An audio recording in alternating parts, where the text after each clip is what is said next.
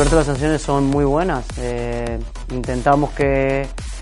que la rodilla esté firme, que esté bien sujeta, con una buena masa muscular y a raíz de ahí incrementando los entrenamientos para, para cada vez hacer más cositas. Al principi bueno, et sents una mica estrany perquè fa molt de temps que,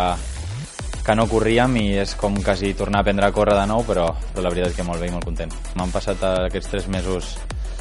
ràpids, però miro endavant i, encara queda, queda molt de treball i molt de temps, tot i que anem molt bé, millor de lo que, de lo que ens esperàvem tots, jo crec,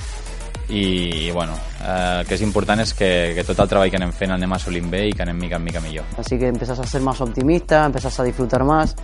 y, y bueno, eh, cada día los entrenamientos son más exigentes y, eso te motiva más todavía. cada setmana, cada dues setmanes vas notant una petita millora, però bueno, sí que és veritat que, que almenys ja dins del gimnàs, ja començant a córrer, doncs eh, ja et notes,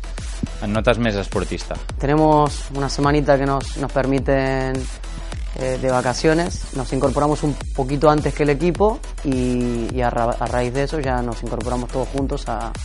al stage en Torremirona, que tenemos muchas ganas de, de empezar, de poder empezar a palpitar eh, lo que va a ser la previa y, y bueno, de prepararnos y ponernos bien a,